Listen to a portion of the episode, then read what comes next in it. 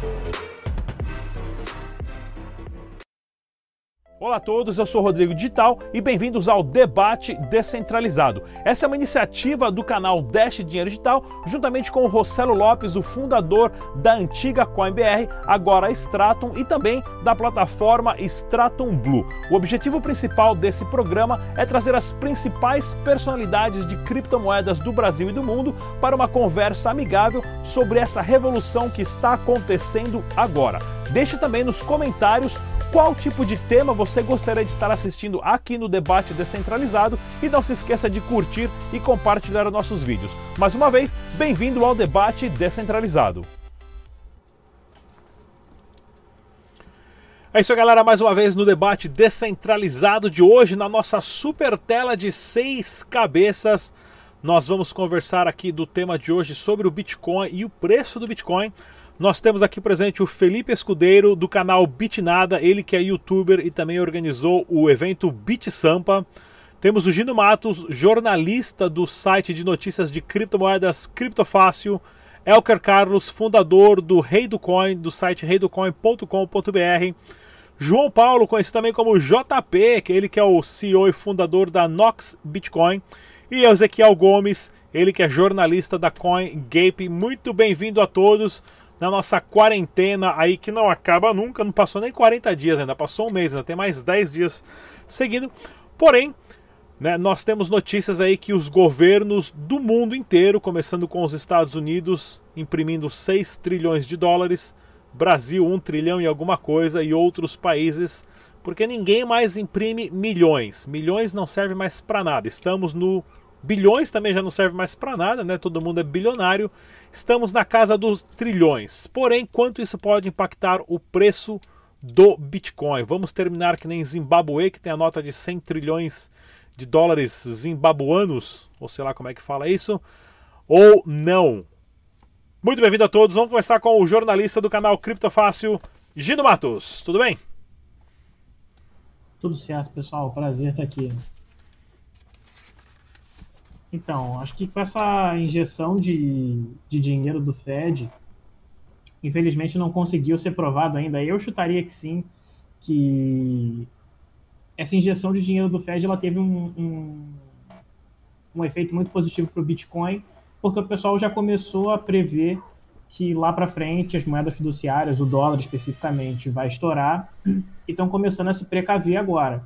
Eu acho que teve um efeito misto. Até entrevistei o Daniel Cocchieri da Bitcoin Trade essa semana, ou no final da semana passada, e ele explicou que na verdade foi um movimento misto, que os mercados, o mercado financeiro se levantando com a injeção teve um, um impacto positivo no Bitcoin, tanto que ele já se recuperou, já recuperou um pouco mais de 70% da perda do dia 12 lá, da quinta-feira sangrenta, em março. E também o pessoal já se resguardando de um possível estouro das moedas fiduciárias daqui a alguns anos para frente. Então, se eu tivesse que chutar aí um valor para o Bitcoin, acho que até o final do ano, uns 8,300, 8,400. Tá sendo modesto, hein? Tá sendo bem modesto. Ah, eu tô chutando baixo. É Vamos ver, a médio prazo, a médio prazo todo mundo está falando que vai, vai aumentar muito por conta do halving e, e o coronavírus dando uma brandada, vai ter um, um movimento positivo. Mas eu vou, vou jogar por baixo aí. Vou jogar uns 8,500, vamos pôr assim, 8, a médio prazo. Elker Carlos do site Rei do Coin. Então, cara, eu acho que a gente não sentiu ainda o que, o que realmente vai acontecer, porque o dinheiro ainda não caiu na mão das pessoas. Mas como o Gino muito bem colocou, é, isso traz à tona, traz para a grande mídia, traz para os olhos do grande público o quanto o dinheiro ele pode ser jogado de um lado para o outro e impresso como qualquer hum, folha de papel e impressora. E com isso, eu acho que muita gente vai acordar sempre o Bitcoin. O grande problema que eu vejo é que nós, nós temos duas, duas coisas que aconteceram muito boas esse ano que pode ajudar muito, aí, notas e mais notas, pode ajudar muito o Bitcoin em si, que é o halve e essa injeção de dinheiro. A questão é, será que o Bitcoin vai valorizar ou as outras moedas desvalorizar frente ao Bitcoin? Porque, por exemplo, 8 mil, nós estamos falando em Bitcoin versus dólar. Ah, ele vale 8 mil dólares, mas o que, que tu compra com 8 mil dólares? o ano passado, você vai comprar o ano que vem também? Então tem vários fatores que tem que ser visto. Acredito sim que o Bitcoin vai passar dos 8 mil dólares. Eu acho que 8 mil dólares é aquela, é aquela coisa meio tipo, ah, isso vai chegar de qualquer jeito, com halve, sem halve, com Fed ou sem Fed, vai bater. 8, 9 vai bater. Eu acho que pode acontecer daqui seis meses, quando esse dinheiro vir para o mercado mesmo, ele ter uma, uma um grande apelo para vir para o Bitcoin pelo sentido da segurança que o Bitcoin traz. Então acho que vai acima dos 10 k dólar fácil ali, pós-quarentena, pós-Covid aí. Uh, ah, JP da Nox Bitcoin.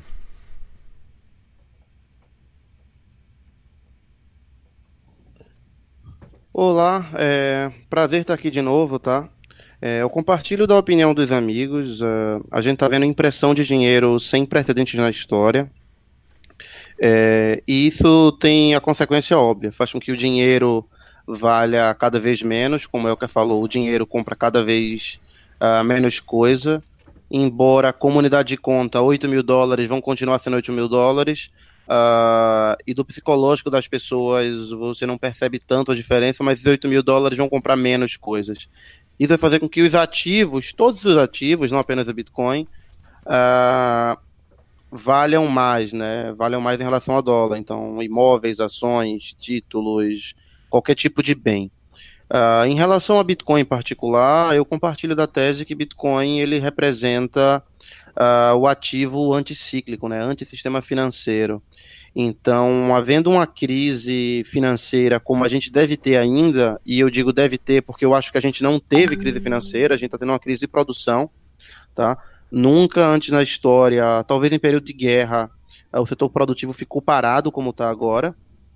Uh, e essa injeção de dinheiro deve levar a uma crise financeira, que aí sim a gente pode testar de fato a tese de Bitcoin como um ativo anticrise, tá? Eu estou comprado nessa tese, eu estou posicionado em carteira minha, em carteira de cliente que eu administro para Bitcoin uh, em torno de 10 mil dólares, tá? Até o final do ano. Uh, e eu tô confiante nisso por diversos motivos.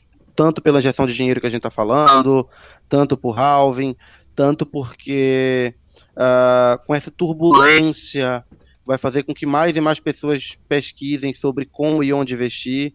E por mais que Bitcoin tenha muita descrença ainda dos investidores mais tradicionais, uh, com estudo, com informação e com conhecimento, a tese dele fica muito mais crível, fica muito mais forte. E eu acho que tudo isso favorece, tudo isso favorece, favorece Bitcoin. É bem bacana. A gente vai começar a pegar aqui e fazer um bolão aqui para saber quem vai ganhar essa no final do ano aí, dia 31 de dezembro. É, Ezequiel Gomes, jornalista do site CoinGape. Bom, pessoal, prazer estar com vocês aí. Quando foi na virada de 2019 para 2020, eu estava fazendo uma matéria para o portal Livecoins sobre um pouco da, das previsões, né, das grandes personalidades aí do mundo cripto a respeito do valor do Bitcoin. Aí eu falei com o Fernando Urich e ele me respondeu de uma forma muito interessante. Ele falou assim, Ezequiel, eu acho que em 2020 o Bitcoin vai valer alguma coisa mais do que zero. Querendo dizer assim, né, que o Bitcoin ele tem valor e só isso já é uma coisa extraordinária. Por que, que o Bitcoin é usado para pirâmide, para golpe, para eh, fazer as pessoas caírem em problemas daí? Porque ele tem valor. E agora, no momento em que o mundo uh, vê aí uma impressão de dinheiro absolutamente louca, uh, ele pode de fato provar o seu valor uh, através de uma valorização que, ao meu ver, a gente bate a máxima histórica ainda esse ano, tá? Então, acho que ele vai para 15, 17 mil, um pouco mais aí do que isso até esse ano. Claro, pode ser que não, pode ser que a gente ainda veja queda a depender dos desdobramentos do Covid, que a pessoa está ainda achando que tá, já está no fim do Covid, né? Logo, logo encontra a solução e não, daqui a pouco esse problema se estende por seis meses, um ano, um ano e meio, dois anos, dois anos e meio, e aí o Bitcoin ainda pode cair bastante, na verdade. Então precisamos tomar um pouco de cuidado com isso.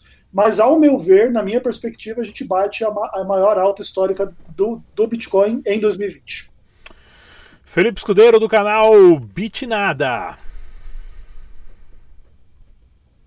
Fala, pessoal. Deixa eu só fazer uma pergunta antes do, do Felipe falar. Ô, Ezequiel, maior alta em real ou maior alta em dólar? Maior alta em dólar. Não tem problema, não. Real não tá valendo nada, né? é real? tá mal. Felipe. Maior alta em real, talvez o Bitcoin parado a gente chegue lá, hein? Maior alta em Bolívar. Né, aqui, ó. Pra mostrar ó, quanto vale o Bolívar, ó. O calhamaço, ó. O Rodrigão tá bem na fita, ó. Vamos lá. Felipeira. Vamos lá. É, primeira coisa, né? A gente não tem controle sobre o que um governo, um banco central vai imprimir, né? Então a gente parte dessa premissa. Nós, cidadãos comuns, não temos esse controle.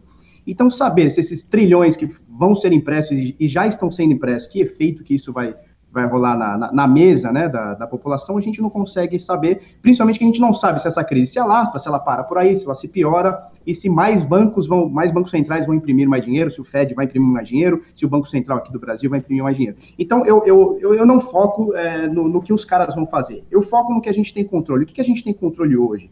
Bitcoin é uma moeda horizontal, então ela é descentralizada, não tem um agente é, ou um ator da rede que acesse de forma diferente, isso é muito importante ficar claro. É, e a gente tem controle, a gente tem certeza absoluta que é improvável que a gente tenha acima de 21 milhões de unidades, tá? Então a gente faz esse, eu, eu procuro fazer esse paralelo. O Fed pode imprimir infinitamente, como eles já declararam que vão imprimir é, de, de modo infinito, e o Bitcoin a gente tem 21 milhões de unidades. É, agora, sobre é, o, Bitcoin, o JP falou sobre o Bitcoin ser um ativo anticíclico, né, tal de proteção. É, eu acho que isso tem muito a ver com o propósito e com a data, né, com o momento histórico que o Bitcoin foi criado. Ele foi criado ali por foi criado não, ele já vinha sido desenvolvido através de outras moedas, então tinha Bimoney, tinha BitGold tal, tinha umas coisas aí que foram desenvolvidas. Chegou o momento da, da crise do subprime lá em 2007, 2008, Satoshi Nakamoto ficou pistola e falou: "Não, agora eu vou criar essa parada". Então, a partir de uma crise mundial, é, foi criado o Bitcoin. E aí as pessoas, ao longo desses 11 anos, é, meio que ficou intrínseco ali na cabeça da galera, que é o seguinte, bom, então se ele foi criado a partir é, de uma crise, então ele seria a resolução para uma crise, uma crise, obviamente, quando a gente tiver uma próxima crise, a gente está bem na fita. E a gente viu que nesse primeiro começo, aí nesse iníciozinho de crise, e principalmente ali do, dias 11, 12 e 13 de março, né, que foram os dias catastróficos ali para o Bitcoin, que teve circuit breaker na, na Bovespa, na S&P, ou seja, o mundo inteiro caiu, ouro inclusive, né, que é o ativo que o pessoal gosta é, anticíclico e tal, também caiu, e naquele momento caiu tudo junto. E aí ficou um pouquinho abalada a confiança na galera nesse sentido, peraí, o Bitcoin foi feito para ser anti-governo, para ser anti-crise, e nesse momento ele está respondendo de forma igual. Então, acho, acho que, é, que, é, que é importante a gente entender esses conceitos. Agora, sobre valores, é difícil a gente falar de valor, porque se bate,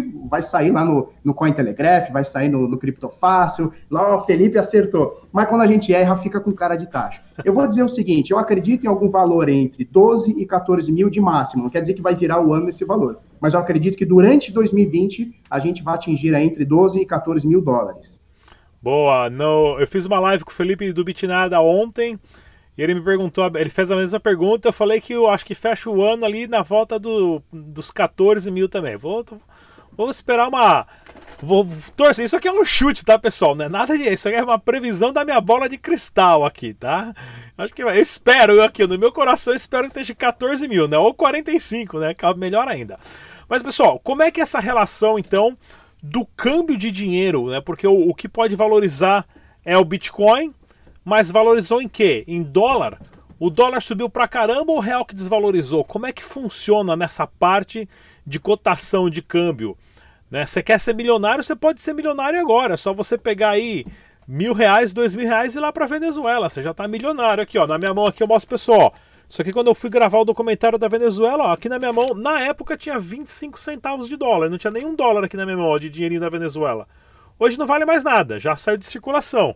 Quer ficar bilionário, você pode ir pro Zimbabue. Leva mil dólares lá no Zimbabue, você vira bilionário ou trilionário bem rápido.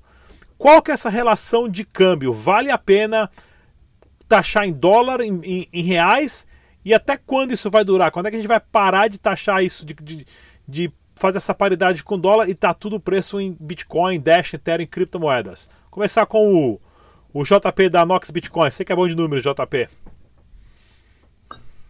Uh, então, né, o, o Bitcoin ele é um ativo global. Uh, pelo fato de ele ser global, como todas as, as commodities, ele acaba sendo marcado em dólar. E para a gente aqui que está numa moeda mais frágil, né, para países emergentes, uh, o, o, próprio fato de você estar tá posicionado em Bitcoin já mitiga a perda né, em relação a, a crises como essa. Então, embora o Bitcoin tenha caído de preço desde o início da crise, a queda em real foi muito menor, porque o real se desvalorizou e quem está posicionado em Bitcoin, ele inevitavelmente está posicionado em um ativo global, tá?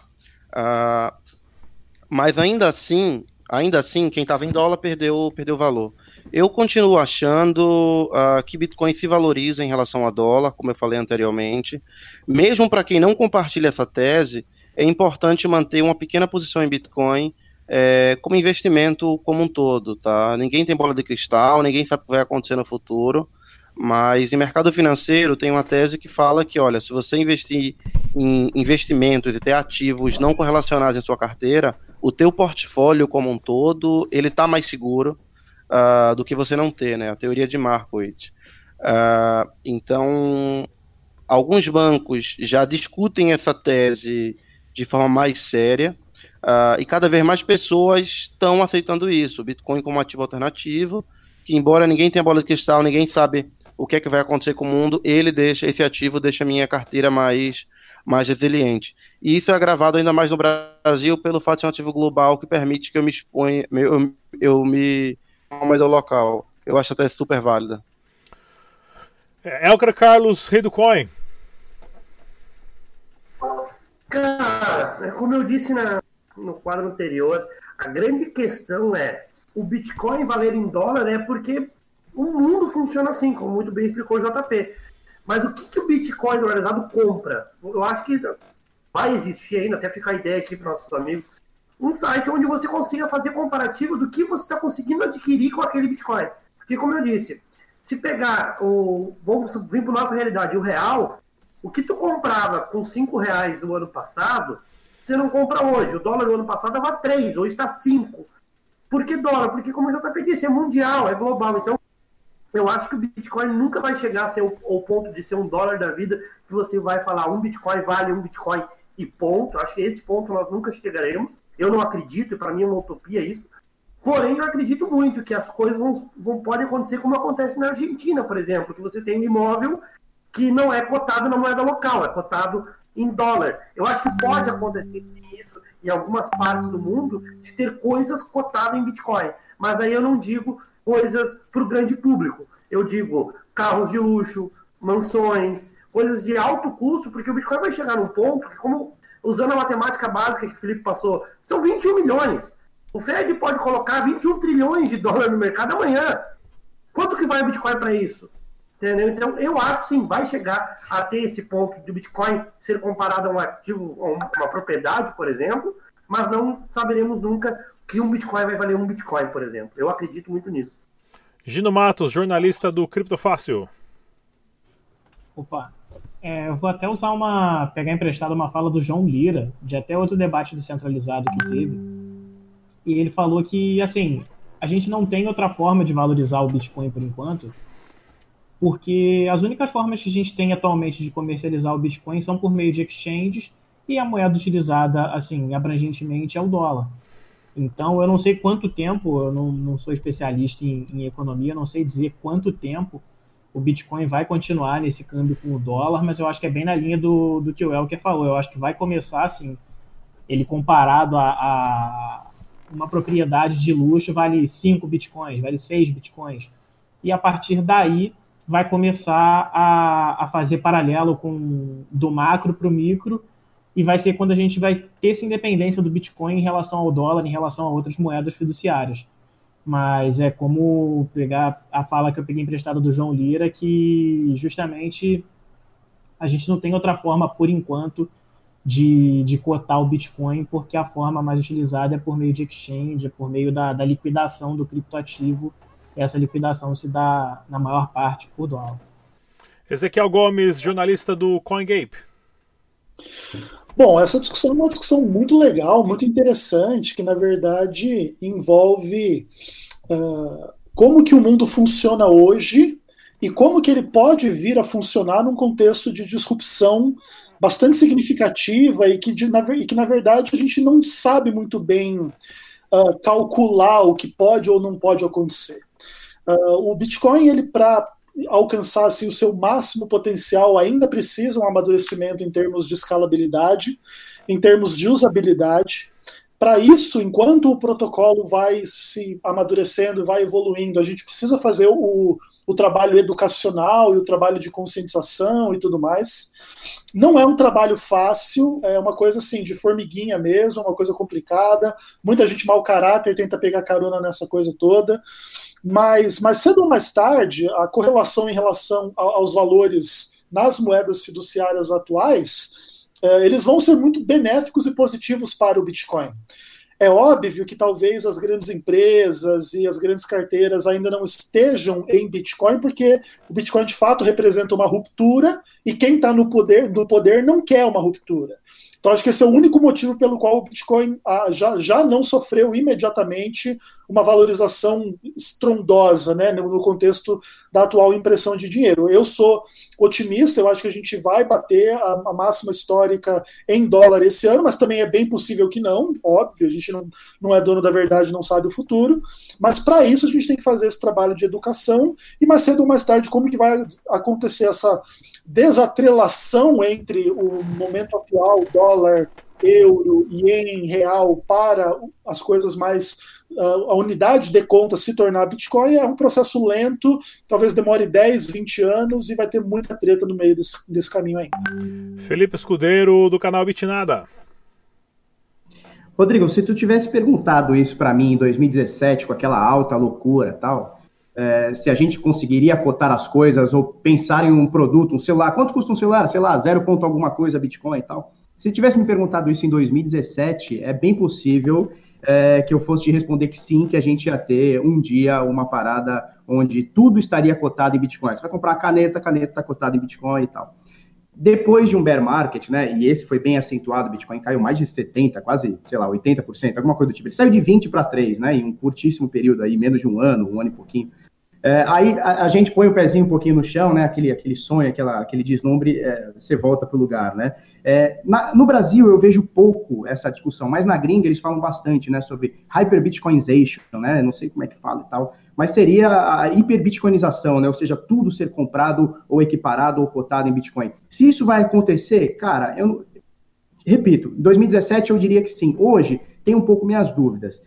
Independente disso, é, hoje nós, nós estamos no Brasil, nossa moeda corrente é o real. Quando você compra Bitcoin hoje, você compra em real. Né? E quando você vende, tirando uma exceção ou outra de um cara que negocia em dólar ou que está fora do país e tal, mas enfim, a maioria da, das pessoas aqui negociam em real. Quando a gente tem o Bitcoin valorizando, tudo bem, se você pegar de um mês para cá, ele teve uma queda, mas assim, historicamente ele vem valorizando. E o real vem perdendo valor em relação ao dólar, ou o dólar se desvaloriza, ou o real não importa qual a definição, se o dólar está valorizando ou se o real está desvalorizando. O importante é que a nossa moeda corrente, que é o real, ela está perdendo valor perante o dólar. E o Bitcoin, é, a gente comprando, é, mesmo a gente comprando em real, ele tem a sua, a sua paridade com o dólar. Então, para a gente é, que compra Bitcoin com reais, para a gente está maravilhoso. A gente está se protegendo é, de uma queda do, do, do, real ou uma alta do dólar, não importa, e também estamos protegidos aí é, com o um ativo que mais valorizou na história, né? Na última década foram 9 milhões por cento de valorização. Então, para a gente aqui que está comprando em real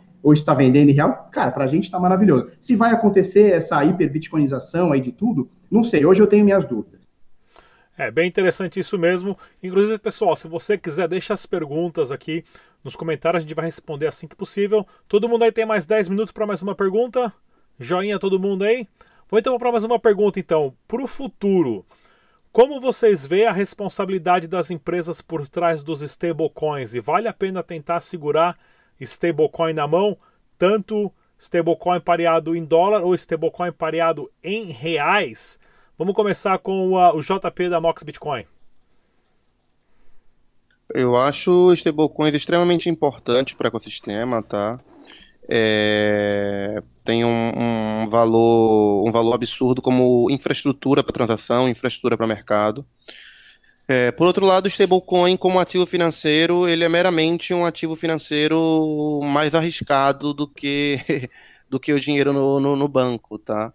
Uh, tem um, acredito na tecnologia de stablecoins, são super importantes para transacionar, para mandar para fora, para trading, mas o valor do stablecoin, na minha opinião, ele acaba por aí você tem riscos maiores. Quando você está com stablecoin, de um modo geral, a não ser que seja um projeto mais audacioso, como um DAI, que você tem uma stablecoin centralizada, tem um mecanismo, ou, ou um base lá, como criaram, existem mecanismos mais sofisticados por trás. Mas, via de regra, no, no stablecoin você tem o risco uh, da tecnologia, do token ser hackeado, alguma coisa assim. Você tem o risco do emissor do stablecoin ser o Tether, e você tem o risco do banco que o Tether está usando. Então, assim, seu risco só aumenta. Porra, é melhor ver qual é o banco que o Tether usa e deixa dinheiro, você quer para ter dólar, deixa no mesmo banco que o Tether. Você, no mínimo, diminuir o seu risco, tá? Eu não acredito em stablecoin como investimento mas são um instrumento excelente para transacionar, para transferir valor, uh, para mover, para mover dinheiro ao redor do mundo sem risco, sem risco cripto. Gino Matos.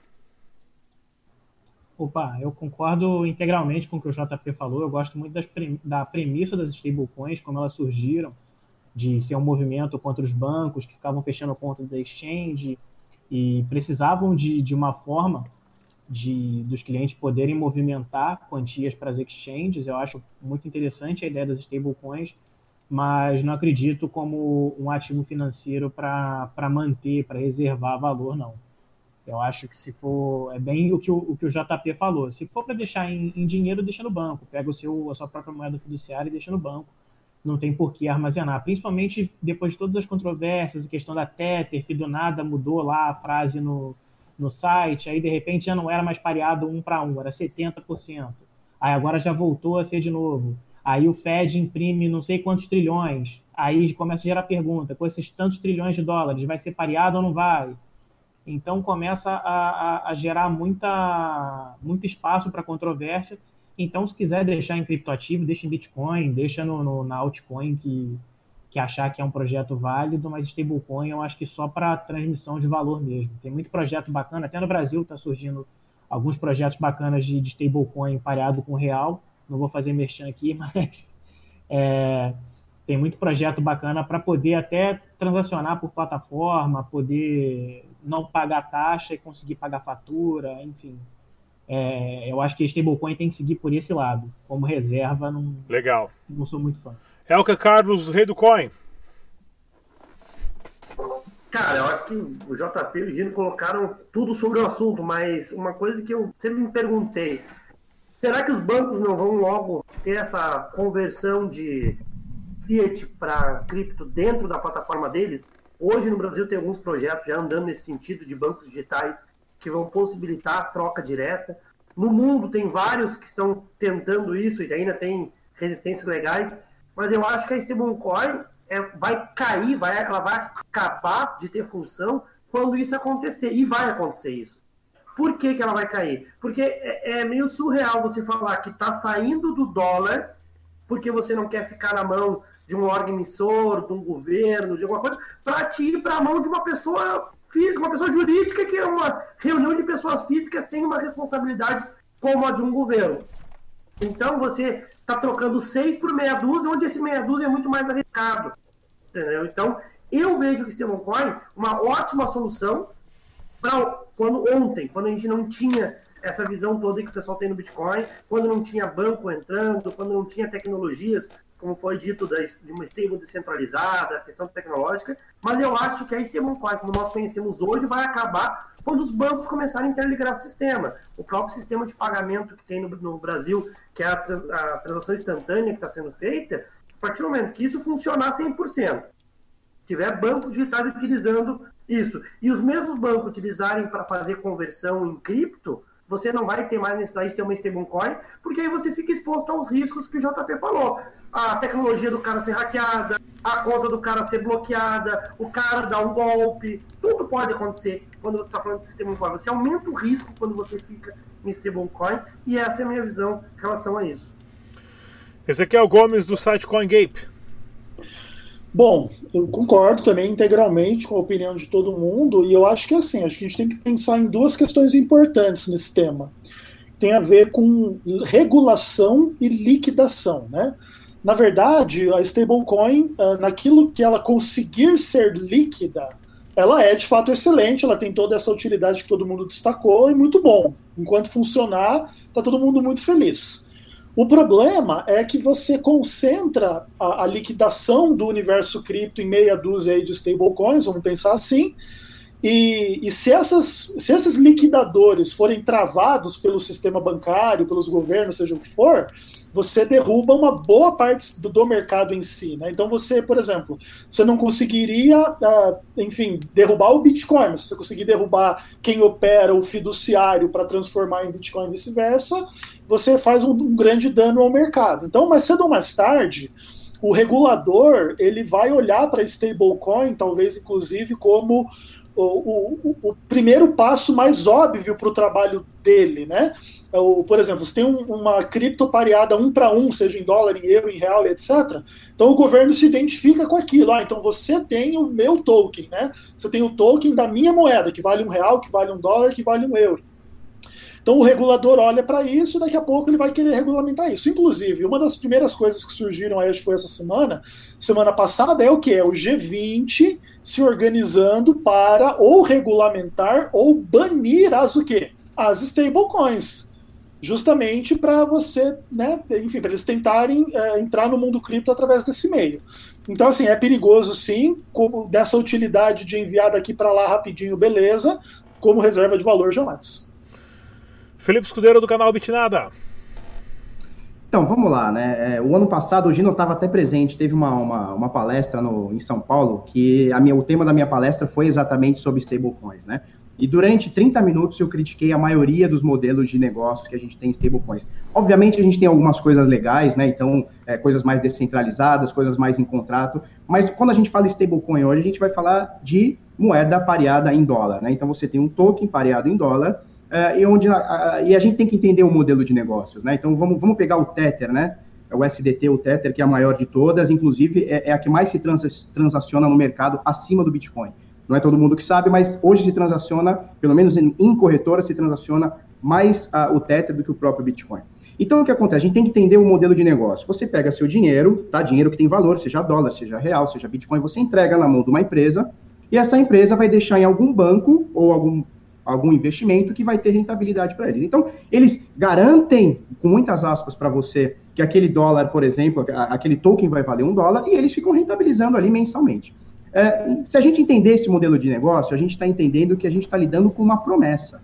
Então, é uma promessa que daqui a um mês ou um ano aquele determinado dólar, então estamos falando de USDT agora, né? Então, que aquele USDT vai valer um dólar, é, a promessa é que aquele banco que ninguém sabe onde está, em que país que está, vai ter aquela reserva, se todo mundo sacar, vai ter limite para todo mundo. Ou seja, é, é, são muitas promessas, né? Que um banco, que um governo não vai confiscar a conta do banco, que a empresa não vai ter má administração, que o fundo é, que eles estão investindo esse dólar não vai quebrar. Ou seja, são muitas promessas que o investidor está colocando as suas fichas é, e está trocando dinheiro real, dinheiro que vale, né? Então, é, independente de você achar que o dólar ou o real vai ser substituído ou não tem valor, cara, o real o dólar hoje tem valor. Se for na, na farmácia hoje, você vai comprar com dólar, não é com Tether. Vai comprar com real, não é com Tether. E Bitcoin ele tem valor, isso já está mais do que provado, acho que é um debate até ultrapassado. Então, assim, você está pegando o seu Bitcoin, o seu real, e dando na mão de uma empresa que vai rentabilizar isso para você e vai te dar uma promessa de um token que vai saber se existe um laço, se existe alguma coisa. Agora, tirando essa parte da promessa, que eu sou muito crítico, não gosto, da, em geral, de stablecoins, eu acho que é importante para o ecossistema, porque muita gente, principalmente os traders, eles se protegem ou fazem ali o seu lucro, tentam se proteger de um prejuízo através de stablecoins. Então, a Tether é a mais usada, a gente tem outras aí, é, a Binance tem a, a, a o SDB, tem o SDC, tem a Gemini, tem a TrueUSD, tem várias aí, mas, repito, você tem que confiar que aquela promessa daquele token que está na sua conta, de fato vai ter um, um, lastro, ou se quando você for sacar, ou se todo mundo for sacar ao mesmo tempo, vai ter saldo para todo mundo. E eu não confio. É, pessoal, é bem complicado mesmo a gente saber quanto custa um Bitcoin, se vale a pena trocar por dólar, por reais, por bolívares ou por, por dólares lá na, do Zimbabue. Porém, lembre-se, né? As criptomoedas como o Bitcoin, como o Dash, têm um limite. Existe matematicamente a impossibilidade de se criar mais, né? E um Bitcoin vale sempre um Bitcoin, 100 milhões de satoshis. Esse foi mais um debate descentralizado aqui hoje na nossa tela de seis cabeças. Tivemos o Felipe Escudeiro, ele que é do canal Bitnada. Também o Gino Matos, jornalista do site de notícias criptofácil.com.br. Elke Carlos, do fundador do projeto reidocoin.com.br, João Paulo JP, ele que é o CEO da Nox Bitcoin, e também tivemos o Ezequiel Gomes, ele que é jornalista da CoinGape. Muito obrigado pela participação de todos. Até a próxima, pessoal. Tchau.